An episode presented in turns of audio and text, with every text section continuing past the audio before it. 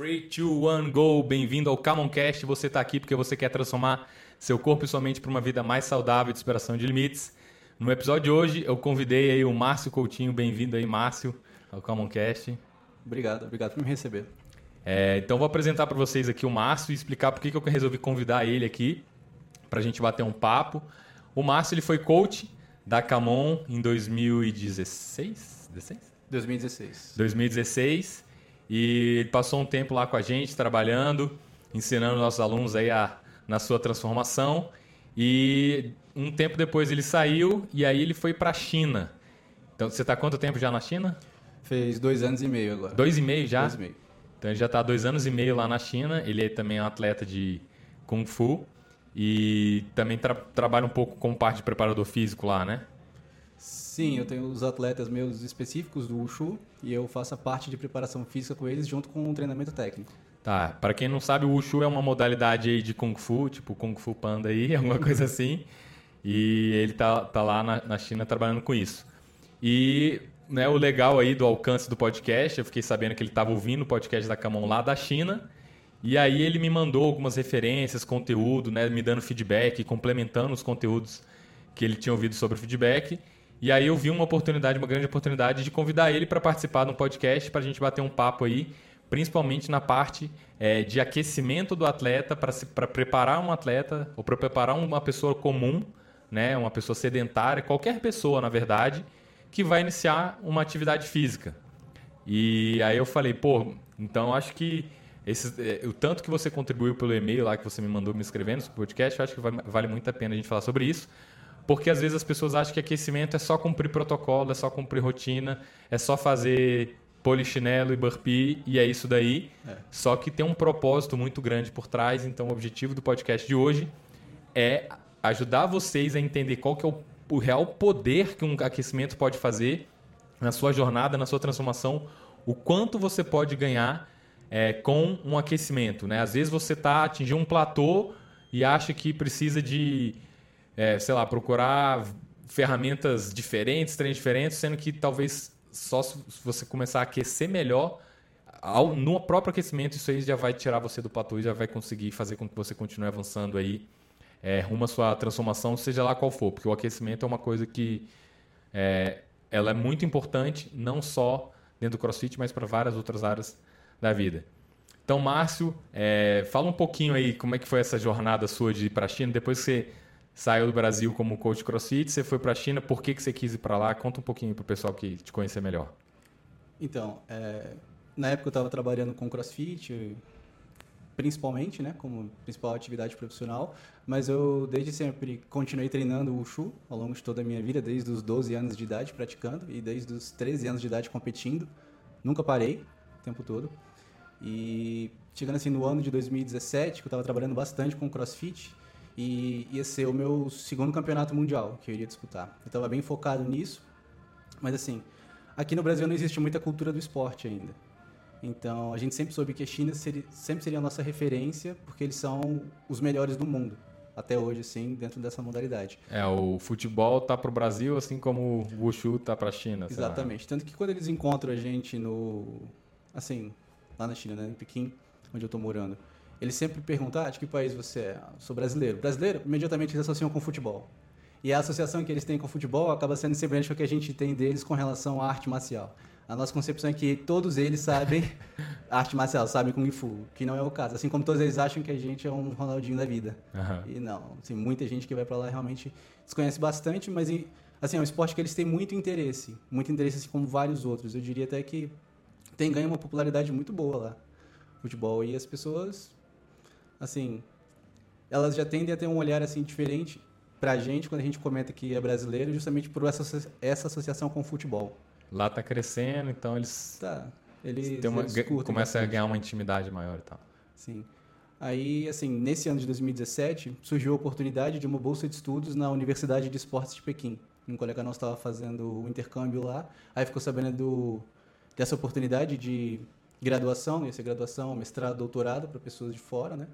E falou que era bolsa de estudos integral. Aí a gente aplicou na época, foi via confederação, eles deram uma forcinha para gente, e acabou que acho que 90% das pessoas do Brasil que tentaram a bolsa de estudos lá acabaram conseguindo.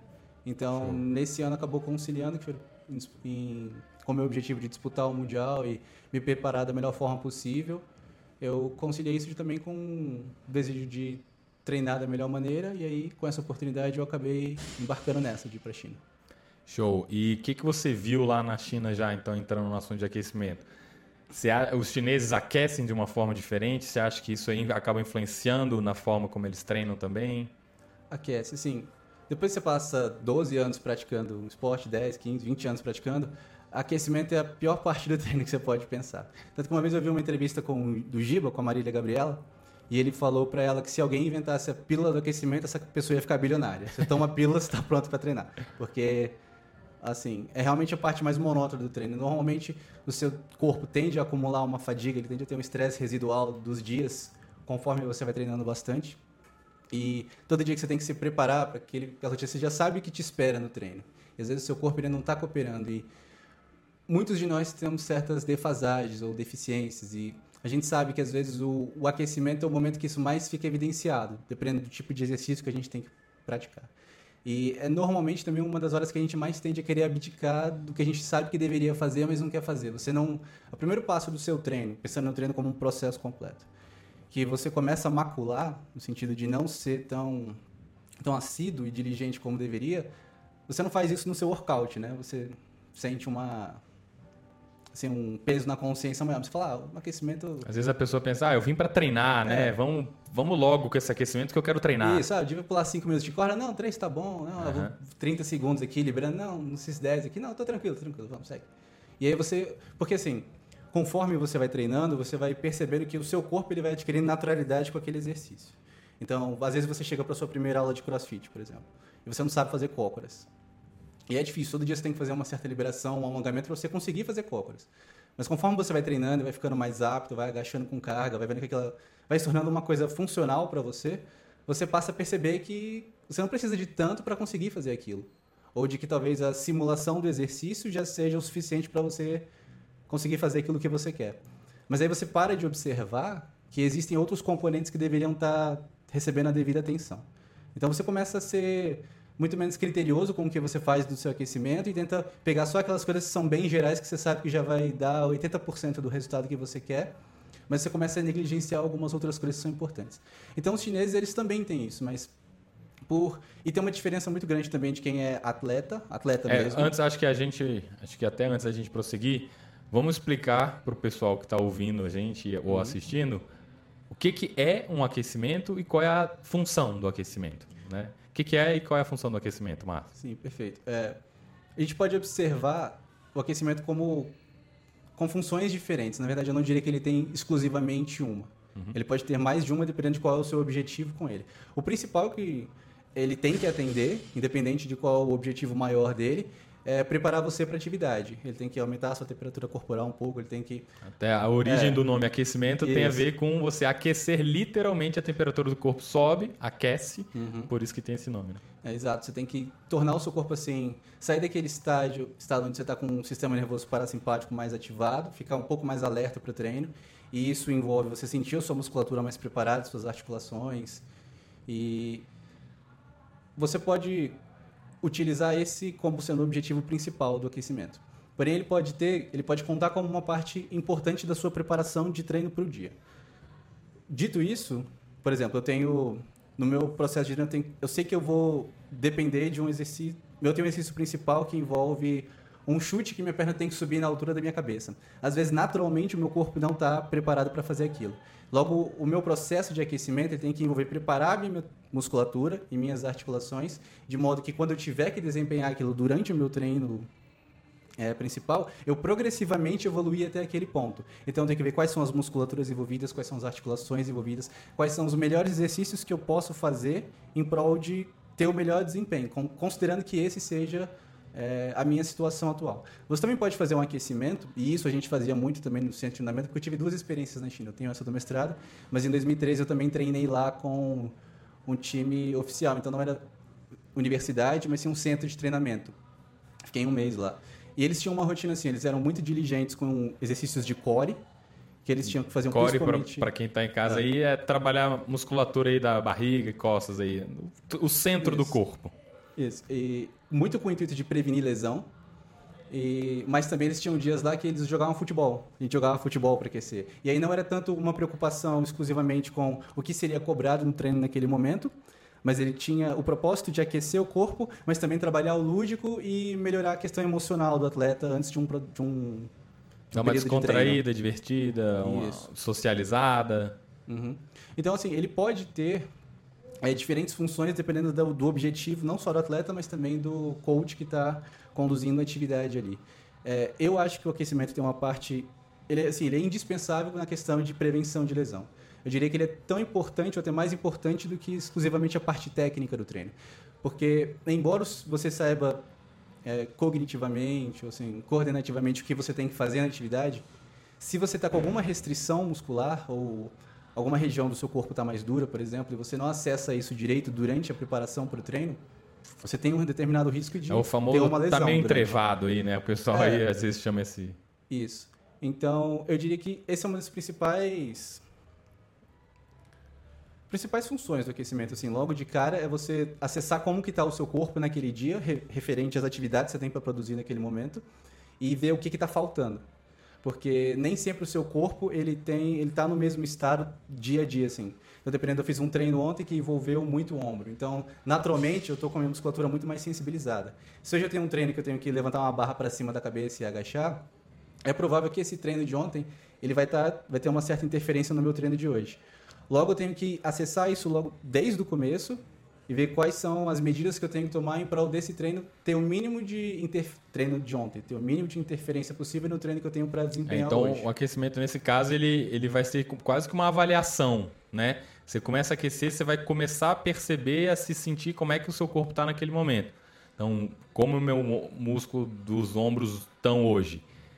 Na hora que eu começo a aquecer que eu vejo, ah, tá puxando aqui, tá solto ali, tá doendo aqui, tá mais fadigado aqui. O aquecimento ele funciona como um, um, uma avaliação, uma autoavaliação, né? Exato. Se você começar a se perceber. E às Exato. vezes essa, esse sentimento a gente chega frio, né? E aí a gente começa a fazer o um movimento e, nossa, caramba, tô sentindo tudo aqui.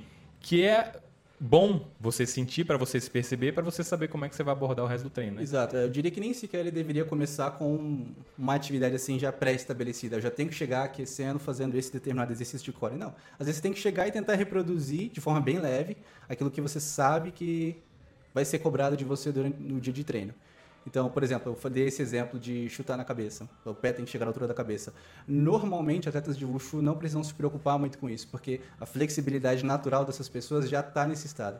Então, você vê um chinês assim, ele naturalmente, um atleta de, é, de alto rendimento, ele naturalmente consegue pegar o pé dele e colocar, encostar na cabeça. E se ele acordar de manhã e pedir para ele fazer isso, ele faz. Mas se ele chega no treino e ele sabe que vai ser isso, ele tenta reproduzir alguma coisa semelhante do que ele sabe que ele vai ser exigido, e ele já vê que ele não consegue, já é um sinal de alerta para ele de que alguma coisa não está tão bem quanto poderia. Então, ele já tem uma capacidade de personalizar mais como que vai ser o início dele para aquela sessão de treinamento. É a mesma coisa que eu vejo, por exemplo, então, quando... só para concluir aí, você está dizendo que se eu já consigo fazer bem o movimento, ainda assim o aquecimento pode ser útil para mim. Né? Não é porque Isso. eu já sei fazer que não preciso mais aquecer. Né? Isso, ah, não, eu já, já chuto bem, não preciso aquecer, não. Você pode até fazer o chute bem sem precisar aquecer, mas isso não quer dizer que se você aquecer vai ser inútil. Né? Tem um benefício ainda assim, né? Então acho que é, é, é legal deixar claro aí para isso, porque conforme você vai evoluindo na atividade também, é, o seu corpo ele vai sendo requisitado de maneiras diferentes. Então ele vai sofrendo sobrecargas diferentes ali.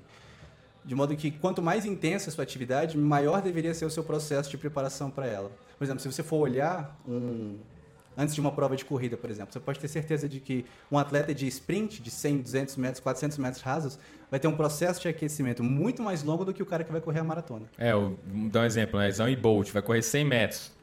Menos de 10 segundos. Ele, a prova dele dura menos de 10 segundos. Quanto tempo ele não aquece, né? Sim, eles ficam pelo menos 40 minutos fora, assim, já começa o processo de aquecimento, você tem que ter um certo relaxamento no final, mas eles têm que iniciar bem antes. É diferente de uma pessoa que, por exemplo, vai trotar na rua, vai fazer uma corrida bem leve, às vezes 5 minutos para ela é o suficiente também. Mas quanto maior e quanto mais você quer tirar de rendimento na sua atividade principal, mais atenção você tem que dar para essa parte principal, essa parte inicial de treino que é o aquecimento. É, o aquecimento é uma versão simplificada do que você vai vir. Então, é, qual que é o primeiro aquecimento que a gente faz? Espreguiçar na cama. A gente acorda, a gente dá uma espreguiçada, o que, que a gente está fazendo? A gente está preparando o corpo para ficar em pé, para levantar. Né? Então, quando a gente vai fazer uma atividade física, né? a gente está preparando para ficar em pé. Olha Exato. só o nível que, que o nosso corpo, ele instintivamente, ele se prepara para a próxima tarefa. Ficou em pé, aí você anda, tal, não sei o quê. Você não já sai correndo, né, quando você sai da cama. Sei, né? O pessoal é. tá muito atrasado aí, às vezes sai, né? Sim. Mas aí depois você vai, sei lá, descer uma escada. Os primeiros degraus vão ser mais devagar, instintivamente, você nem pensa. Depois você tá lá no meio do lance, você começa a dar uma aceleradinha, talvez. É. Sim, essa parte. Assim, então é acaba... quase que o aquecimento é praticamente instintivo. É, e acaba sendo um pouco simplório se a gente resumir o aquecimento simplesmente a aquecer. Porque aquecer você aquece ficando às vezes debaixo do sol. Sim, é verdade. Fazendo os burpees assim. Você entra, ar, entra na água quente em Caldas Novas. Né? É, exato. Então, assim, não se resume apenas isso. Você tem muitos outros componentes do treino que são importantes de serem acessados nesse momento inicial e que, na verdade, não apenas serem acessados, como é o momento mais oportuno do seu treino do dia, de que você pode utilizar para desenvolver eles. Por exemplo, core. Core você não você tem para você ter um um momento mais eficiente de treino de core, você não pode estar muito fadigado. No contrário, você não consegue acessar corretamente as musculaturas que você quer estabilizar. Se elas fadigarem muito rápido, logo você não tem o padrão ideal para aplicar naquele treino. Então, durante um treino de, por exemplo, eu sei que eu vou ter um exercício como hoje, um um back squat, vamos dizer assim. Então, às vezes, a melhor hora de eu trabalhar essa estabilidade é pré, antes de eu fazer o back squat, antes de eu começar. Então, eu vou ali, eu faço uns exercícios de prancha, eu vejo como é que está a minha estabilidade de tronco, eu vou trabalhando alguns específicos que eu sei que podem ser mais transferíveis para o back squat, de modo que quando eu começar o exercício, eu me sinto muito mais seguro para fazer aquilo. Não só mais seguro, como o meu rendimento ele melhora bastante. Tem alguns estudos que mostram que se você não está com seu core devidamente ativado, isso pode prejudicar até 29% do seu rendimento em exercícios de potência. Então, por exemplo, exercícios de salto, como box jump, ou até mesmo exercícios de LPO, você tem um, uma queda de rendimento considerável simplesmente porque você não está devidamente preparado. Não tem nada a ver com a sua capacidade de realizar aquilo naquele momento, tem a ver com o fato de que você foi apressado e você não se preparou da melhor maneira possível. É, o aquecimento, ele às vezes pode ser visto como um, uma, um carro, né? Você põe primeira, segunda, terceira, quarta, quinta. Sim. Pô, mas ontem eu tava 200 por hora, quinta marcha, eu sei andar em alta velocidade. Beleza, mas desligou o carro, você vai ter que passar a primeira, segunda, terceira, quarta, quinta marcha de novo. Né? O corpo é, funciona analogamente, né? parecido com isso. Então, se ontem você fez, não significa que hoje você já vai estar tão pronto, tão bem quanto você estava ontem. Então, você vai passando, e você passa a primeira, passa a segunda, de repente na segunda sentiu deu engasgado. Pera aí, opa, o que está acontecendo com o carro aqui? Antes de você entrar em 200 por hora, né? Vamos ver o que, que, que houve com essa segunda marcha, terceira marcha, alguma coisa assim. Sim, exato. Até porque, em prol de você ter uma recuperação eficiente pós-treino, você não quer ficar num estágio de preparação o tempo todo, você não quer ficar Sim. em alerta o tempo todo. É. Você quer voltar para o seu. ativar mais seu sistema nervoso desaquecer. desaquecer tipo, rela realmente relaxar para que os benefícios do treino, do treino eles possam ser atingidos durante essa recuperação. E aí, no seu próximo período de treino, você começa tudo de novo. Você começa de baixo. Vai... Seria a mesma coisa com esse exemplo que você deu. Deu, ah, eu fiz 200 por hora, deixa eu deixar meu carro aqui ligado a noite toda, porque é. amanhã quando eu sair ele já vai estar tá no ponto. Ótimo, isso. Não daria certo. É, se você ficar a 200 por hora o tempo inteiro, o carro ou acaba a gasolina, ou superaquece, alguma coisa vai acontecer com o motor, né? Ele, não, ele foi feito para atingir 200 por hora, mas não significa que andar 200 por hora 24 horas por dia... Não é sustentável. É. Não, não é. seria uma estratégia inteligente a longo prazo. Isso. Então, eu não quero aquecer. Márcio, você não me convenceu. Quais são os prejuízos? O que, vai acontecer comigo se eu não aquecer e eu quiser amanhã fazer um treino de crossfit? Bom, espero que nenhum. Mas para que você não aquecer, realmente nada de ruim te aconteça. A questão tem não só relação com assim você está cuidando da sua máquina que é o seu corpo ali naquele momento não só com relação a você não você está se prevenindo com relação a lesões mas é como você não está dando a oportunidade de desenvolver algumas capacidades que não são tão otimizadas durante o treino principal. Aí por exemplo quando eu estou dando exemplo mais relacionado ao CrossFit nesse momento. Quando eu tô eu tenho que fazer uma atividade eu tenho um metcon na aula e ele tem um exercício de corrida Durante essa atividade principal, o meu principal objetivo é desenvolver o meu condicionamento metabólico. Ele não é não é eu trabalhar técnica de corrida. Não O seria que, que é um desenvolvimento metabólico aí para quem está ouvindo a gente aí? Ah, sim. É, você trabalhar a sua capacidade metabólica significa você trabalhar o que é importante do seu condicionamento físico naquele momento. Por exemplo, eu quero desenvolver a minha capacidade cardiorrespiratória, quero desenvolver minha res- é, resistência muscular, quero desenvolver minha potência Legal. muscular. Coisas assim é o que é o foco no momento de um, do Metcon. meu condicionamento físico, vamos dizer assim, né? Isso. Simplificando. Então, por exemplo, numa atividade que envolve corrida, normalmente as pessoas associam que para eu melhorar na corrida, eu vou ter que melhorar o meu VO2 máximo, que é um, é um bom medidor de capacidade aeróbia. De quanto, por exemplo, o CrossFit ele define as é, As 10 capacidades físicas? sim as capacidades físicas, mas ele define com relação à capacidade, à quantidade de tarefa que você consegue re- realizar num determinado espaço de tempo. Uhum. Então, não é totalmente... Por exemplo, não- você não tem o prêmio... Igual não tem, existe a medalha nas Olimpíadas. Ah, agora a gente vai premiar o atleta de maior VO2 máximo. Você não Sim, premia o atleta de maior VO2 É, o máximo. CrossFit ele está interessado em cumprimento de tarefas atléticas. Exato. né? Se você consiga, consegue cumprir uma tarefa. E a corrida, ela tem relação com o VO2 máximo, porém ela não está totalmente...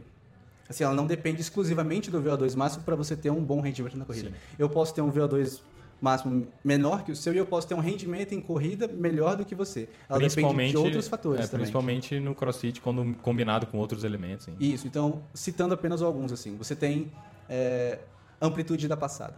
A amplitude da passada, em teoria, assim, se eu tiver uma passada eficiente, quanto mais longa a minha passada, maior a quantidade de espaço que eu percorro com o mesmo tempo. Então, é, se eu tenho uma musculatura do meu ilho psoas, dos meus flexores de quadril muito presa, eu não consigo ter uma passada muito eficiente. A minha corrida ela não só fica mais pesada, como ela fica mais curta. É aquela corridinha tipo pinguim, né? O cara anda meio com passinhos Isso. curtinhos, assim. E assim, eu não consigo desenvolver a capacidade de alongamento do meu ilho psoas, a não ser que eu, que eu tenha uma estratégia de treino eficiente para atacar aquele problema em questão. Então, melhor, o melhor momento que eu tenho num, num espaço de treino de uma aula convencional de CrossFit é utilizar isso durante o meu aquecimento, que o, o meu coach ele identifica isso em mim e logo de cara ele já passa uma liberação específica, ele já passa um alongamento específico, ele já passa algum drill específico que vai ir gradativamente atacando esse problema meu. Então, se eu tenho um- uma amplitude de passada melhor, significa que eu sou mais econômico, eu não tenho que dar tantos passos para chegar num é, passar por um mesmo percurso. Então já é uma forma de eu melhorar a minha eficiência de corrida. Outra coisa também seria eu trabalhar a minha capacidade pliométrica, porque corrida não é um exercício de esforço contínuo, que você tem que ficar toda hora recrutando força muscular total na hora que você tem contato com o chão para empurrar. Você pode utilizar o reflexo pliométrico, você toca o chão e a sua panturrilha, o seu tendão ao ser estirado, ele tem um reflexo, potencial reflexivo, e ele produz força sem você ter que fazer essa força. É, em, em outras palavras, é, o objetivo na corrida é você passar o menor tempo possível no chão, né? Você não quer dar uma passada e ficar com o pé no chão muito tempo, né? Exato. Então, uma outra forma de você desenvolver isso seria no começo de aula você ter algumas atividades que é, acionam essa capacidade reflexiva, essa capacidade pliométrica logo no começo do treino. Alguns exercícios de corda, alguns exercícios de corrida específicos que você pode estar fazendo no lugar mesmo, apenas para você ter essa consciência e ganhando essa consciência gradativamente, para que durante o seu Metcon você possa ter um aproveitamento um pouco maior. Exercícios de core também são importantes para que o corpo, o tronco, não fique fazendo movimentos indesejados durante a corrida. Exercícios em que você trabalha a técnica dos seus braços. Tudo isso você pode gradativamente ir evoluindo num processo de aquecimento. É, muita gente aí ele tá falando de braço, pode, algumas pessoas podem estar achando esquisito. Como assim, braço na corrida? Para quem não sabe, o braço ele tem um papel muito importante na corrida. Se você movimenta ele para frente e para trás num determinado ritmo, isso ajuda o corpo a, a manter a corrida. Se você faz um movimento com o braço para os lados, sendo que você está correndo para frente, o braço está dissipando energia para o lado. Então você está gastando energia para os lados, sendo que você está indo para frente. Então Perfeito. o braço é, tem um, um- papel fundamental. Aí, se você vê os grandes corredores, né, desde 100 metros rasos até maratonista, eles usam bastante o braço para frente e para trás para ajudar na, na, na corrida, apesar de parecer que corrida é perna só, mas o, o braço e o tronco tem um papel muito importante também. Perfeito. Então, quanto mais sincronizado for a corrida, quanto mais elementos, assim, eu, eu pego a atividade principal e eu analiso quais são os elementos constituintes dela. Então, correr não é só ir de lá para cá. Eu tenho várias coisas que estão envolvidas nesse processo. E quanto mais eu otimizo cada um desses elementos, melhor tende a ser o meu desempenho durante a corrida. Porque vai chegar alguma hora em que eu vou naturalmente atingir um platô fisiológico. O meu VO2 não vai continuar evoluindo depois que eu chegar num determinado período. Assim, ele vai tender a precisar de estímulos maiores. Mas eu tenho a condição de continuar progredindo a minha capacidade de trabalho, que é o principal marcador assim, de eficiência do CrossFit, trabalhando esses outros elementos. Trabalhando essas coisas assim, que constituem é, a atividade principal que eu estou realizando naquele dia. Então, pelo que eu entendi aqui, é não fui convencido de que eu, eu preciso aquecer. Aí eu vou lá e treino. E aí eu tenho um rendimento X. Você está me dizendo que se a mesma pessoa tivesse aquecida, ela teria um rendimento maior. Ela só não sabe porque ela não aqueceu, né? Sim. Então, além de prevenir a lesão, o aquecimento para quem aquece, né? É lógico que não é qualquer aquecimento que previne, mas um aquecimento, né? Estruturado aí, como você estruturou muito bem aí, para cumprir uma determinada função para o que vai vir ele vai não só prevenir a lesão, como ele pode aumentar o rendimento da mesma pessoa que tem a mesma capacidade. Então a pessoa tem a mesma capacidade de corrida, mas se eu adiciono aquecimento, essa capacidade ela é usada em todo o seu potencial. Seria... Sim, eu potencializo, potencializo o que eu tenho condição de fazer naquele momento. E a, a, a ideia de você justamente fazer isso é, é para você conseguir aproveitar todo o seu potencial que você tem de desempenhar naquele dia específico de treino. É a mesma coisa, assim, se você pensar, eu vou para um treino hoje que eu tenho que fazer um, um RM de back squat. Fazer a força máxima, né? levantar o máximo de peso que eu conseguir ali. Isso. Aí você foi e você falou, pô, mas hoje eu esqueci o quê? Hoje eu não vim com meu tênis mais apropriado. Eu esqueci meu lift. Ah, mas eu tô de calça jeans. E esqueci meu cinto também. Então, todas essas coisas que faltam, você já identifica que elas vão atrapalhar no cumprimento da sua tarefa. Tudo que você não desenvolve durante o aquecimento também tem o mesmo impacto, se não maior, durante a sua atividade principal. Você acha que você está fazendo o máximo que você poderia fazer, porém a forma como você se conduziu até chegar naquela atividade principal, ela é tão determinante quanto esses acessórios que faltam. Se você não fizer as coisas assim apropriadas, você não vai ter um rendimento assim melhor que você poderia. Legal. É, voltando um pouquinho naquele assunto que você falou do chute do chinês, né? Que ele naturalmente já consegue levar a perna para cima. É, mas o que eu acho que é importante você falar, o naturalmente, não necessariamente ele nasceu com aquilo. Exato. Então, na fase preparatória dele, antes dele chegar nessa capacidade natural, muito provavelmente ele aqueceu bastante, aqueceu, Sim. aqueceu, aqueceu, aqueceu até um ponto que o corpo dele falou: caramba, já internalizei, uhum. aprendi e agora eu consigo fazer isso a qualquer hora. Igual eu não, eu não aqueço para, sei lá, levar o garfo do prato para minha boca. Esse movimento do braço aqui para mim é natural, já fiz isso. Mas quando eu era criança, né, eu não tinha coordenação. Né, jogava Sim. jogava o, a comida na, na blusa, enfiava o garfo na bochecha, no nariz, porque meu, meu corpo não estava aquecido suficiente, ele não tinha treinado esse movimento. E aí a mamãe tinha que vir, dar na boca de colherinha e tal. Aí de tanto eu fazer isso todo dia, café da manhã, almoço, janta, aí agora minha minha garfada eu acerto sem, sem, sem grandes problemas. Né? De vez em quando a gente até dá Sim. uma errada, né? se distrai ali. Mas então acho que é, é importante a gente mostrar isso que até o movimento se tornar natural, em algum momento houve um, certo tipo de aquecimento para aquilo se tornar natural. E o segundo ponto é que eu acho que é interessante a gente falar também do cara que quer melhorar determinada atividade. Então, por exemplo, eu estou interessado em melhorar minha, minha garfada? Não, então não, não vou focar nisso. Agora, às vezes, a pessoa está no treino e aí vai ter um movimento de levantamento de peso olímpico. Né? Muita gente gosta do snatch, que é um movimento que tira a barra do chão, leva para cima da cabeça num movimento único, é um movimento bonito, muita gente gosta desse movimento. E aí tem um aquecimento. E ela pensa, cara, eu não quero ficar fazendo cócoras ou agachamento livre aqui, eu quero ir pro snatch, porque eu quero melhorar meu snatch.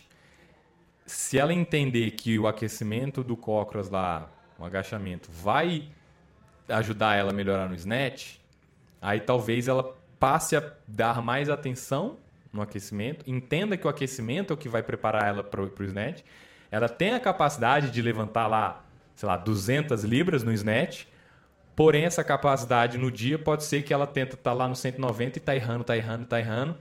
E não sabe o que está acontecendo e fica tentando. Às vezes, pode ser, não falando que é a única explicação possível, pode ser que foi falta de aquecimento.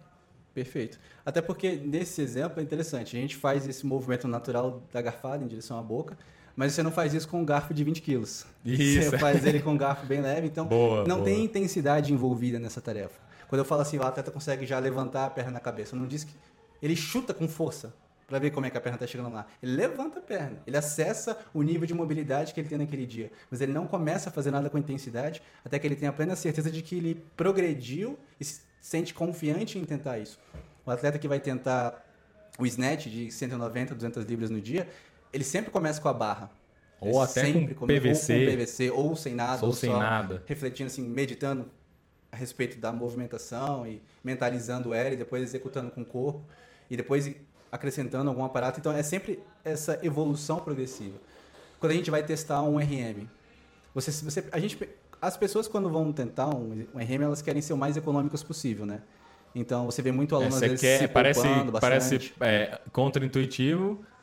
Ah, tá, não, acho. Agora eu entendi o que você vai falar. Vai, É, continua. Né, porque você vê que elas tentam se poupar. Então você sabe que tem um RM no dia de treino, ah, no aquecimento a pessoa já dá aquele meio Ela não quer gastar energia no aquecimento porque Exato. acha que vai faltar. E, nossa, isso, nossa, que bom que você tocou nesse assunto. Isso aí? acontece muito, Sim. muito, eu vejo. Mas o engraçado é que apesar dela saber disso, ela nunca fala, ó, professor, é o seguinte, o meu RM eu já sei que é 100 quilos, eu sei que é 220 libras, eu já vou colocar 240 aí, tá?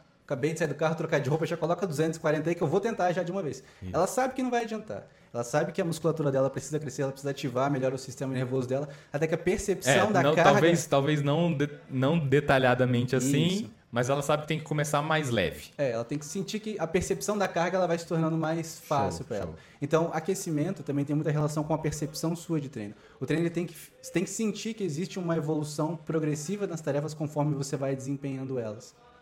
E essa proposta, assim, é o que torna o treino ele ser realizado de uma maneira mais eficiente, porque se você sente que você, mesmo com uma tarefa que você já executou no passado, não é que nem quando a gente para um tempo assim de fazer um determinado exercício, a gente volta para ele. E a gente pensa que a gente perdeu o condicionamento no exercício. Porque, Poxa, tá mais difícil do que eu me lembrava. Mas aí você faz uma série, duas séries, três séries, opa, recuperei. Ganhei o condicionamento assim instantaneamente. Não, a questão é que você nunca perdeu esse condicionamento. Ou não perdeu nesse período de tempo que você ficou sem fazer. Porém, você precisa de alguns exercícios, alguma coisa para ativar o seu corpo, ativar o seu sistema nervoso e te recordar qual é o estímulo que você quer sentir durante aquela atividade e como que o seu corpo deve responder a ela.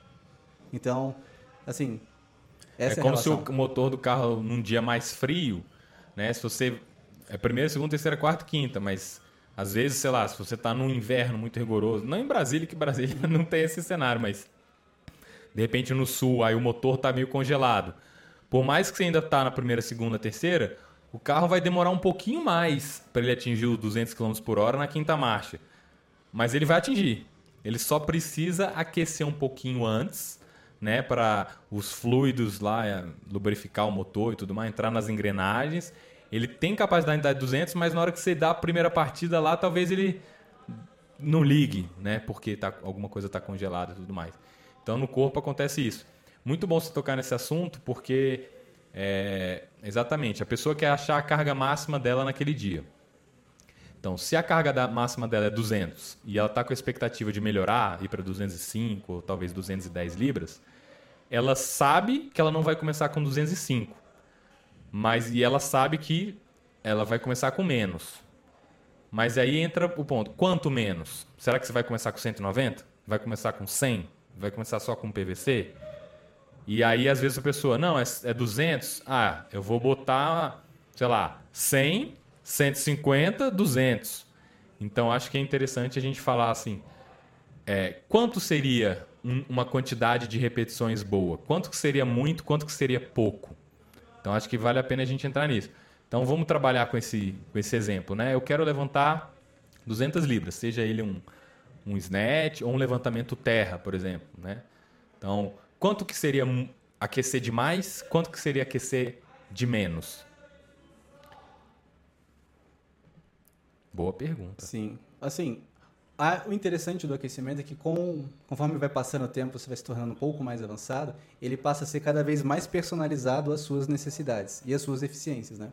Então, Quanto mais alto rendimento também, isso. né? O seu, o seu protocolo, ele acaba tendo, sofrendo modificações ao longo do tempo. E também difere muito de cada atividade que você quer desempenhar. Então, nesse exemplo assim do, do aquecimento com agachamento, né? O principal, o inicial é você acessar a sua mobilidade. Você vê o quanto de mobilidade você está conseguindo desempenhar naquele momento. Porque certamente, se sua mobilidade não estiver intacta para o que você precisa fazer, você vai sentir isso durante a atividade principal. Não tem como. É, ver se tem alguma outra coisa que Comparando, pode... né? Comparando com o dia que você levantou 200, Sim. se hoje ela tiver menor do que do dia que você levantou 200, talvez você não chegue nos 200 hoje, né? Exato. E assim, ver, por exemplo, você tem alguma outra, algum outro desconforto ou incômodo que pode também tirar a sua concentração ou desviar o seu esforço durante a atividade. A recomendação padrão, assim, as pessoas elas mimetizam o movimento, a partir do momento que você consegue mimetizar um movimento legal, você já está pronto para ir progredindo nele. Aí você começa com 40%, 50%. Aí existem os protocolos assim mais eficientes que visam ativar o seu corpo, mas não a ponto de fadigar, em que você poderia ter tentado conseguido um RM maior, um batido do seu PR, mas que você não atingiu porque você gastou muito ao longo do caminho. Então, assim, existem estratégias assim que já são padrões, mas ultimamente ainda vai ser uma coisa bem personalizada de cada indivíduo. É, que às vezes até converso com um amigo meu, ele fala que é, eu tô aquecendo, ele ele tenta, às vezes aquece menos porque ele fala que, pô, tu tá gastando muito. E para mim eu sinto que eu preciso aquecer bastante para eu render mais. Eu não, quando eu comecei, eu confesso, eu tinha essa sensação de, pô, não vou aquecer muito, senão vou gastar as energias, Sim. né? E aí, alguns, algumas vezes eu aqueci muito com essa ideia de que eu ia perder rendimento e eu fui lá e fiz a melhor marca pessoal da minha vida. E aí eu falei, nossa, não perde, né? Eu bati, fiz meu recorde hoje e achei que eu já estava fadigado. Eu participei de uma competição em que eu estava já cansadíssimo, exausto, mas porque eu tinha feito uma outra prova antes. Eu falei, caraca, vai ser muito difícil eu chegar no, nessa, nessa marca. Aí eu fui lá e melhorei minha marca melhor da vida depois de já ter feito uma prova antes. Eu, caramba, como isso é possível? E aí depois que eu vi isso acontecendo comigo, aí eu caiu a ficha. Eu falei, é, esse negócio de aquecer demais é difícil, principalmente numa aula de 60 minutos de CrossFit. É, eu, até hoje eu não me lembro de uma aula que eu acho que eu aqueci demais. Sim. Né? Talvez para um iniciante ficar só com a barra, se a barra for perto do 100% dele, uhum. aí vai ser aquecer demais, né? Sim. Mas para mim que já treino há 5 anos, já estou mais Condicionado, treinar só com a barra não é aquecer demais, né? Inclusive, por mim, eu aqueceria até mais tempo, se, se desse, porque eu vi já hoje que quando eu aqueço bastante, minha performance não cai. Ela uhum. se mantém ou até eu tenho um desempenho maior. É, então, realmente, o que eu vejo assim de quando eu vou fazer qualquer movimento, eu penso, bom, se o movimento é 100%, então vou tentar começar com uma coisa atingindo a, todos os músculos e as articulações envolvidas só com o peso do próprio corpo. Então eu começo sempre assim, aí 10 repetições, 15 repetições de cada para atingir todos os movimentos do corpo e vou para uns 50% do que eu vou fazer. Depois 60, 70, 80, aí quando chega no 80, ou é 85, 90, ou às vezes dependendo vai para 90 direto. E aí do 90, 95, 100, 105%.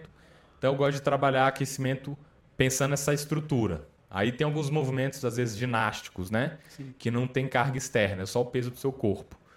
Então a gente vai fazer uma flexão de cabeça para baixo, handstand push-up. E aí, pô, eu tenho que aquecer, porque fazer uma flexão de cabeça para baixo é pesado, né? Então eu vou lá, faço uma flexão sem ser de cabeça para baixo, com o peito no chão, ou pego uma barra, empurro para cima. E aí eu vou sentindo que eu vou aquecendo, né? Uma coisa que acontece, talvez algumas pessoas não saibam, quando você começa a movimentar um músculo, uma parte do corpo que vai ser envolvida, por exemplo, um, um movimento de cabeça para baixo, você jogar a mão para cima, é, empurrando o seu corpo para cima, é, você leva sangue, literalmente seu coração bombeia sangue para aquela região lá, ele vai levar mais oxigênio para a região, mais nutrientes para as regiões, e aí o corpo ele vai conseguir fazer mais força naquele momento. Então o aquecimento é, ele funciona literalmente como uma forma de você ficar meio que mais forte até. Né? Ele faz você literalmente ficar mais forte porque o corpo manda mais líquidos ali, oxigena a região, leva mais energia para, podemos dizer assim, né, uma linguagem mais simples, para aquela região lá. Então Perfeito. acho que é, dentro de uma aula de 60 minutos, é, se você está treinando, no aquecimento, eu acho que 10, 15 minutos de aquecimento é, nunca vai ser demais para a tarefa que você vai vir. Né? Isso aí me lembra, você até chegou a comentar é, em relação aos aquecimentos, né? a gente falou sobre o Zen Bolt.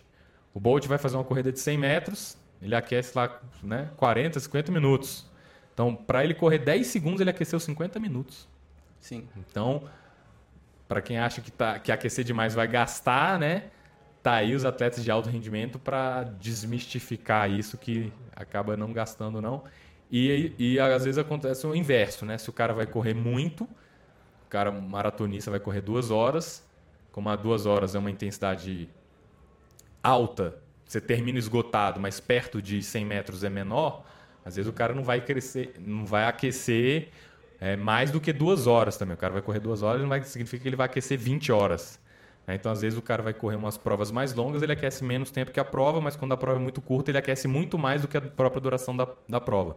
Então, acho que é legal é, quem está assistindo, ouvindo a gente, entender que provas curtas, aquecimentos longos. Provas longas, aquecimentos às vezes menor do que a prova longa. Não significa que vai ser curtinho o aquecimento. Isso mas que não vai ser tão longo quanto a prova, né? Exato. É, uma boa orientação para você ter durante o treino é pensar sempre o seguinte: o que eu estou fazendo agora tem que promover um, rendimento melhor na atividade que eu tenho para fazer a seguir.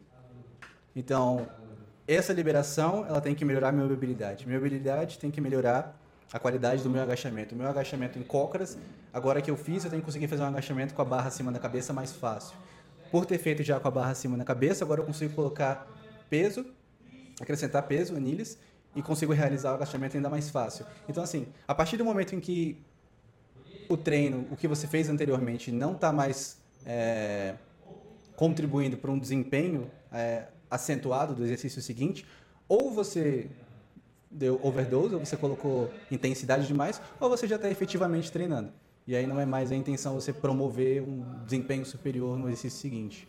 É, isso, isso é até, até interessante chega uma parte do aquecimento que se mistura já com o treino. E quanto mais sutil essa transição, mais eficiente está sendo o seu aquecimento, porque é, efetiva, efetivamente o que você quer é isso. É que o seu aquecimento sirva para o seu treino. Você não quer que ele interfira, ele é uma você quer que ele é, a progressão do treino é isso, né? A gente tende a separar em momentos específicos, mas o aquecimento, quanto mais ele vai se misturando com a parte principal assim da aula, do seu treino, mais eficiente ele está sendo, mais é, harmônico.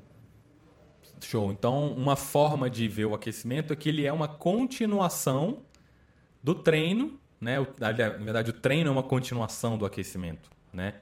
Então, a gente vai aquecer e aí vai continuar aumentando a intensidade, aumentando a carga, aumentando repetições, velocidade, alguma coisa desse tipo, para você ter o um rendimento melhor dentro do tempo que você tem de treinamento. Então, muitas vezes aqui no, no treino a gente vai fazer RM, por exemplo, de né, vamos fazer, RM de snatch de novo, né? Vamos usar o snatch de exemplo, que é tirar o peso do chão, levar para cima da cabeça no movimento único. E aí antes da gente ir para o RM do snatch, a gente faz um aquecimento de peso corporal, aquecimento com bastão, a gente usa a barra e aí a gente vai para um complex. O que, que seria um complex? A gente vai fazer um pull, um high pull, né? E, e um movimento completo. E aí esse, esse complexo, que são três movimentos para contar uma repetição, né? Que é tirar a barra do chão, ombro alto, tirar a barra do chão, cotovelo alto, tirar a barra do chão e fazer um, um, um snatch, uma carga leve. Então a gente vai lá, faz um complexo com 50, 60, 70%, e aí depois a gente vai tirar é, RM de snatch, sei lá, é, 12 minutos. Aí a pessoa pensa, pô, só 12 minutos para tirar RM? Não são 12 minutos para tirar RM. A gente está tirando RM desde o início da aula, só que você Perfeito. não percebeu. A gente aqueceu com peso corporal, a gente fez o complex. Então, seu corpo já levantou 50, já levantou 60, já levantou 70. Depois a gente fez pull com 80, com 90, com 100. Então, seu corpo já está, a musculatura já está preparada para o RM. Então, a gente já foi até 100% no pull. Então, esses 12 minutos não são para tirar o RM. O RM começou no minuto zero da aula. Né? Então, eu já ouvi pessoal comentando, pô, é muito pouco 10 minutos. Eu falei, você tá a 30 fazendo isso, né? Aí quando a pessoa pensa em 30, ela. quando ela pensa que aquilo lá foi aquecimento, ela pensa, pô, tô gastando pro RM, né? Vai faltar energia no RM. Então, às vezes, as pessoas. Quando você conta que você tá a 30, ela acha que gastou demais. Quando ela pensa em 10, ela acha que foi pouco tempo. Sim. Né? Então, essa visão de que, na verdade, você está 30 minutos desenvolvendo. E aí, por isso que, você, que a, gente, a gente conduz a aula dessa forma, para você ter o máximo de rendimento possível. Perfeito. E esses 12 minutos, eles são mais que suficientes para você realizar esse teste de esforço, que é o que ele principalmente tem que ser. O negócio é que se você não fizer uma progressão adequada, esses 12 minutos eles não vão ser um teste de esforço. Eles vão ser um teste de técnica, porque você não domina a técnica corretamente, então você tem que ficar quebrando a cabeça em melhorar vários detalhes. Pode ser um teste assim de você lidar com algum desconforto físico, porque você não trabalhou o seu corpo apropriadamente, então lá na hora o seu ombro está mal encaixado, o seu quadril está pensando. Então tudo isso vai atrapalhar a sua atividade. De modo que esses 30 minutos que você citou, que você passou evoluindo durante a aula, foi a melhor coisa que você poderia fazer para que esses 12 minutos se resumam a uma atividade em que você pode deixar o seu subconsciente trabalhar, confiante de que o seu corpo e a sua técnica já estão adaptados o bastante, e você pode, naquele momento ali, realmente se concentrar no seu esforço pessoal. Não, agora eu preciso é, sintonizar com a barra e fazer esvaziar minha mente e realmente me preocupar apenas com o esforço, a sensação de que eu estou dando o meu melhor nesse momento não ficar preocupado com um monte de detalhes me sobrecarregando, porque eu cuidei de melhorar a coordenação ao longo de quando o meu treino foi evoluindo. Eu fui vendo que hoje a minha percepção de puxar estava meio esquisita. Então, durante o complex que meus professores me passaram, eu corrigi isso, eu melhorei é, o ângulo do meu cotovelo, melhorei a abertura na barra. Então, isso já vai ser transferível na hora que eu for tentar o meu RM. Eu não vou ter essas coisas me atrapalhando durante. Então, deu o exemplo perfeito. É justamente isso, é essa progressão assim, para que quando você chegar, eu só tenho dois minutos para tentar meu RM. Esses vão ser os melhores dois minutos que você poderia ter em virtude de tudo que você fez até agora. É, porque os outros 28 foram preparação. Agora é a hora do vamos ver. É como se você está assistindo as Olimpíadas e aí eles chamam lá o é, Fernando Reis para tentar o levantamento olímpico lá, né? Medalha de ouro, todo mundo torcendo. Ele vai lá, faz uma tentativa. Caramba, ele só teve um minuto para levantar aquele peso? Não, ele está lá nos bastidores há mais Sim. de uma hora aquecendo. Né? Então, às vezes, você está vendo só o palco ali e tá, pô, só um minuto para levantar aquilo? Não, ele estava aquecendo os bastidores você não está vendo. Então, eu acho que é, a gente não, não tem sempre essa oportunidade de explicar tudo isso numa aula, né? Então, talvez a pessoa tenha, pô, por que, que vocês não, não falam isso na aula? Porque se a gente for avisar isso toda vez, toda aula, toda vez que tiver uma pessoa nova, a gente vai gastar um podcast para fazer isso, né? A gente está aqui meia hora falando sobre isso. Então é por isso que às vezes a gente não explica tanto na aula, a gente simplesmente fala para a pessoa fazer e seguir, porque o benefício ela vai colher sabendo ou não do porquê que a gente está fazendo aquilo lá. E a ideia do podcast é exatamente isso. Agora, né, quem está ouvindo, assistindo a gente, está podendo entender o porquê que a gente faz dessa forma e como é que você pode enxergar o treino agora, que o treino é uma continuação do aquecimento. O aquecimento está te preparando para o treino, o aquecimento está prevenindo que você se lesione, o aquecimento está servindo como uma avaliação, uma autoavaliação para você identificar como você está naquele dia. É uma avaliação para o coach ver como é que você está se movendo naquele momento. E o aquecimento vai levar o sangue, os nutrientes para as áreas do corpo que você tiver, aumentando a temperatura corporal, ligando o seu sistema de alerta para você ficar mais ativo, né? Para você ficar mais concentrado, imerso no ambiente. Às vezes você está vendo o trabalho, está vendo a rua, está um pouco estressado. Então, no aquecimento, você vai esvaziando um pouquinho a mente daquilo que você estava pensando na rua, vai entrando no treino, seu corpo vai começando a focar aquilo, né? o músculo vai, vai entendendo, a articulação vai entendendo, os tendões, aí o cérebro, e aí a gente vai sincronizando todos esses componentes físicos aí, fisiológicos do corpo, para que na hora que chegar no, na hora do treino, você está 100% imerso naquilo ali, pronto, e tirar 100% do seu potencial. É um bom resumo. A gente tinha encerrado aqui, mas fazendo um conteúdo extra aqui pro, pro podcast, que tem um assunto que às vezes acontece é, no aquecimento, que é engraçado que às vezes tem alunos, às vezes até alunos mais antigos, eles estão fazendo aquecimento, estão fazendo aquecimento muito rápido. E aí é acelerado e a gente pede calma, né? Calma, mais devagar, agacha mais. E aí a pessoa, não, mas é porque eu tô frio, não, mas é porque é, eu tô sentindo isso aqui. Mais um motivo, então, para você fazer mais devagar, né? Sim. Então, às vezes acontece da pessoa já chegar, tratar o aquecimento como um treino e esquecer que o aquecimento é a primeira marcha. Né? Então, é, vamos começar devagar e a gente vai acelerando, a segunda marcha, a terceira marcha, progressivamente, prestar atenção no seu corpo, ver qual que é o seu ponto fraco e insistir nesse ponto fraco. Então, exemplo hoje, né? A gente teve pistol, que é agachamento com uma perna só. E aí algumas pessoas têm problema de mobilidade de tornozelo. E aí, ao invés, né, às vezes, da gente insistir na mobilidade de tornozelo para desenvolver ela, a gente evita a mobilidade de tornozelo porque, ah, não consigo, minha mobilidade é ruim. E aí o aquecimento serve exatamente para você insistir naquele seu ponto fraco para você desenvolver. Né? Então, às vezes o coach abaixa, mas não, eu não consigo. Por isso mesmo que você tem que tentar Exato. e forçar. Né? Então, acho que é legal a gente falar sobre isso, que muitas vezes o motivo pelo qual as pessoas não fazem é exatamente o motivo pelo qual elas devem fazer. Não, por que, você não tenta agachar mais? Ah, porque eu não consigo. Por isso, então, você tem que tentar, vai mais devagar. É muito comum é, isso no agachamento mesmo. É não quebrar o paralelo, que significa né, o quadril ficar mais baixo que a linha do, do, do joelho quando você agacha.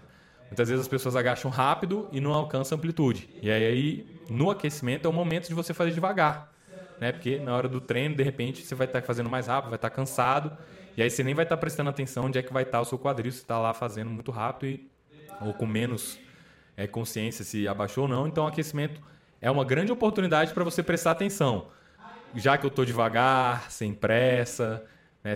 deixa eu ver se passou do paralelo. Né? Passou ou não passou? Às vezes o coach pede para fazer 15, às vezes é melhor você tentar fazer 10, ver se você está indo no seu ponto fraco e desenvolvendo o seu ponto fraco né, para ver se você ganha essa amplitude para esse seu ponto fraco deixar de ser tão fraco e começar a se tornar um, um ponto forte aí, né, por exemplo. Perfeito. Eu tive uma experiência, é, uns anos. Eu fui dar aula para uma turma e tinha pistol era, era um dos principais exercícios do dia. E não havia treino de força e nem outro exercício que demandasse assim uma assim, uma explicação técnica muito aprofundada. Então, ah, vamos preencher essa aula com bastante exercício de pistol. E eu tinha uma turma assim que era maria indivíduos de mais de 30, 40 anos e tudo. Praticavam crossfit com uma certa regularidade, mas nenhum assim esbanjando mobilidade. E a gente ficou um bom tempo trabalhando mobilidade naquele dia e alguns exercícios progressivos relacionados ao pistol. Então a gente trabalhou mobilidade de tornozelo, mobilidade do tanto de flexores quanto extensores de quadril, relaxou piriforme, assim. Trabalhou algumas ativações profundas de abdominal.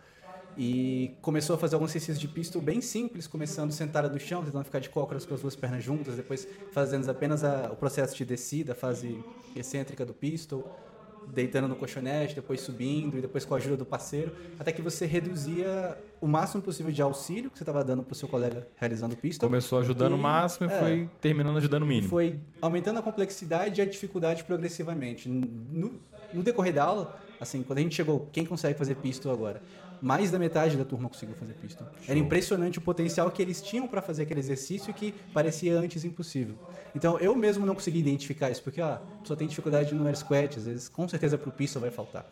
Mas se você atacar justamente as dificuldades, aquelas coisas que ela não tem de evidentemente boas nela, as chances que você vai desenvolvendo isso de uma forma assim mais acentuada com o tempo, elas são grandes. Eu tenho uma experiência pessoal do seguinte: quando eu faço alguns treinos que atacam minha autoestima pessoalmente, eu tendo a ter um revés no, é, no momento seguinte, que é quando eu tenho um, que apresentar aquilo que eu já sei fazer, eu me sinto muito melhor. Porque eu fico fazendo coisas que eu sei que eu não sou bom, porque eu estipulei que eu deveria fazê-las. E aí você passa um tempo, poxa, não estou rendendo nada, porque eu estou fazendo só isso aqui, isso aqui, eu não sou bom nisso, eu não sou bom nisso. Mas mesmo aquelas mesmo quando a melhora assim, ela é imperceptível naquele exercício, ele vai ter um impacto significativo quando você for para a atividade principal. E esse que é o interessante, porque você não precisa ser tão bom assim nesse educativo em particular. A questão é que ele é importante para fomentar é o conjunto o da obra, né? no final. Exato. Então assim, mesmo quando você tem algum algumas coisas que você é muito ruim, você o seu objetivo não é se tornar excelente nelas. Você não precisa pensar assim. Mas conforme você vai melhorando um pouquinho naquilo ali, o impacto na atividade principal que você vai ter depois, ele vai ser bem visível.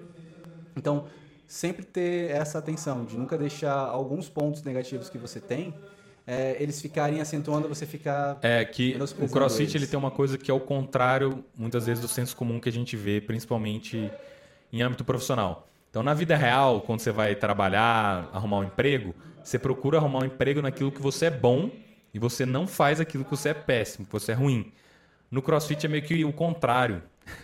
Você tem que procurar trabalhar naquilo que você é ruim para você evoluir. Né? Então, se você tem problema de mobilidade de tornozelo, você tem que trabalhar mobilidade de tornozelo. Né? Já no âmbito profissional, cara, se você não é uma pessoa boa com computador e planilhas, não trabalha num controle de planilha na frente do computador o dia inteiro, né? Então, muitas vezes a gente é, entra já nesse modo automático de evitar fraquezas dentro do CrossFit, sendo que no CrossFit o que vai te proporcionar maiores ganhos é trabalhar exatamente a fraqueza. E eu vejo que no aquecimento é a melhor oportunidade para você trabalhar é, o ponto fraco, né? Por mais que seja ponto fraco, às vezes a gente fica constrangido de, pô, sou o único que não que não consigo fazer isso e tal, mas eu acho que se a gente levar isso com mais leveza, com bom humor, né? Às vezes tem coisas que a gente tem uma mobilidade bem reduzida, tem outras que a gente tem uma mobilidade bem mais favorável.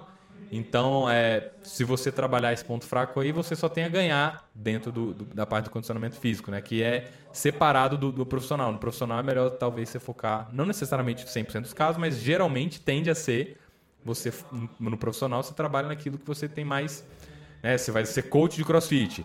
Eu não gosto de falar em público e não quero lidar com pessoas. é melhor você não ser coach de CrossFit Sim. então, né? Isso é legal porque você está destrinchando quais são os elementos constituintes daquela atividade principal. Então, às vezes, justamente, você tem o potencial de ser, vamos supor, um excelente jornalista. Que a maneira que você escreve é muito interessante. Mas você é péssimo em tomar notas. E aí, como é que você casa? Você fala, não, não vou mexer porque isso é uma fraqueza minha. Não, isso é uma, fra... é uma das fraquezas que você deve desenvolver. A gente não necessariamente precisa desprezar todas. Não, se eu não sou bom nisso, eu não vou fazer. Eu vou buscar o que eu sou bom. Porque às vezes, para a gente ser melhor em alguma coisa que a gente. algum empreendimento pessoal que a gente realmente tem vontade de se, de, de se superar assim, você precisa atacar alguma dessas fraquezas. Isso. E tanto na vida quanto no crossfit. No crossfit acaba sendo evidente porque você consegue ir destrinchando, mas é, mesmo no dia a dia. Mas é acaba que acho que ah, culturalmente, fora. É, a gente é, é, é, doutrinado a acreditar que a gente tem que trabalhar nossos pontos fortes. Ah, o menino é alto, ah, vai jogar basquete. Ah, ele né, ele gosta do céu, ah, vai ser astronauta, né? As pessoas tendem a associar aquilo que você gosta, que você é bom, com aquilo que você vai fazer. E com aquilo que você é ruim, que você tem que não fazer. Sendo que dentro do CrossFit, a gente tem que desligar esse modo automático e falar, você tem que ficar procurando o que, que eu sou ruim. Uhum. o que, que eu sou. Cara, isso aqui eu sou ruim, ah, então vamos trabalhar isso. Então, às vezes, às vezes fica no automático, tem essa resistência de querer não trabalhar o que você é ruim, sendo que aquilo talvez seja a coisa que mais vai trazer benefícios, Sim. né, para você. Então, é, eu gosto bastante de usar o aquecimento como uma forma de eu estar mais tranquilo, com tempo, para eu tentar fazer as melhores repetições possíveis. Então, vou fazer um agachamento livre. Eu quero fazer uma excelente repetição do agachamento livre, porque não está em alta velocidade, não está com carga ainda. Então, eu vou procurando 10 agachamentos, né? Eu gosto de, de, falar às vezes na aula. Galera, a última repetição tem que ser a melhor de todas, tem que ser a melhor repetição da sua vida. Né? Aproveita o aquecimento para você fazer o melhor agachamento da sua vida, tem que ser o do aquecimento. Né? Você faz a primeira, aí a primeira talvez não seja tão boa, porque né, tá aquecendo. Uhum. Mas a última repetição do aquecimento tem que ser a melhor de todas. Então eu gosto de pensar assim, porque né, você não está com, com tempo conta, você não está com carga conta, você não está com volume muito alto. Você já veio progredindo, progredindo, progredindo. Agora, antes de entrar no treino, beleza. Agora vamos fazer é, a melhor repetição da sua vida agora no aquecimento de hoje, né? Perfeito, porque o RM não vai ser a melhor de todas. É, provavelmente. Provavelmente não, assim. Tende a não vê, ser, né? Isso, você vê até em eventos competitivos, quando o pessoal levanta aquele, mesmo quando bate recorde mundial e tudo, especialmente quando bate recorde mundial, não tende a ser um levantamento mais plástico que aquele levantador consegue fazer. Mas a melhor forma dele gerenciar aquilo é fazendo muitos levantamentos muito bem feitos, de modo que quando ele tem que entrar num exercício de esforço máximo, a técnica dele desvia o mínimo possível, o que é natural. Isso. Ela vai desviar um pouco, mas não pode desviar demais. Quanto menos preparado você está quanto mais displicente você é com essa preparação, mais o seu rendimento máximo em questão de esforço vai desviar do ideal. Vai desviar do ideal que você teria condição de colocar. É, você, que, em outras palavras, né, você fica uma pessoa menos consistente. Tem dia que você levanta bem, tem dia que você treina muito mal. Isso oscila muito, né? Tá bem, tá mal, tá bem, tá mal, tá bem, tá mal. Todo mundo tem altos e baixos. Mas se você tem muitos altos e baixos, tem alguma coisa aí que eu acho que deve tomar atenção, né? Porque a ideia é altos, altos, altos, altos, aí dá um baixinho. Alto, alto, alto, aí dá um baixo. Agora se é alto, baixo, alto, baixo, baixo, baixo, baixo, alto, baixo, baixo, alto, alto. Então pode ser que realmente esteja faltando algum componente aí desse seu, do seu rendimento e esse componente pode ser que seja é, o aquecimento. Então, acho que é isso. Faltou alguma coisa? Eu encerrei por aqui. eu acho isso aí. Então, beleza, Márcio, obrigado aí pelo convite. E agradeço. Se você está gostando desse conteúdo aí, você também pode acompanhar ele no é, Spotify, iTunes e pelo YouTube. Muito obrigado, eu sou Adriano Teles. Sou Márcio Coutinho. E até o próximo episódio.